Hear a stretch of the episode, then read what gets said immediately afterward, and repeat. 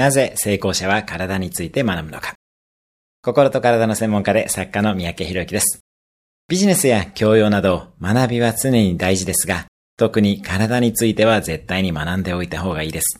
なぜなら、ハードウェアが良くないとソフトウェアを積んでも意味がないからです。まず、体について学ぶようにしましょう。特に食と運動についての基礎は押さえておきたいところ。食や運動など体について学ぶにあたっては、ヨガや中医学、マクロビオティックなど歴史の洗礼を受けているものをざっとやっておくといいです。5000年の英知にはやはり本質があるものです。また、体の学びは体感することが大切なので、実践から感じ取っていきましょう。今日のおすすめ1分アクションです。興味ある体の学びの動画を検索してみる。今日も素敵な一日を。毎日1分で人生は変わります。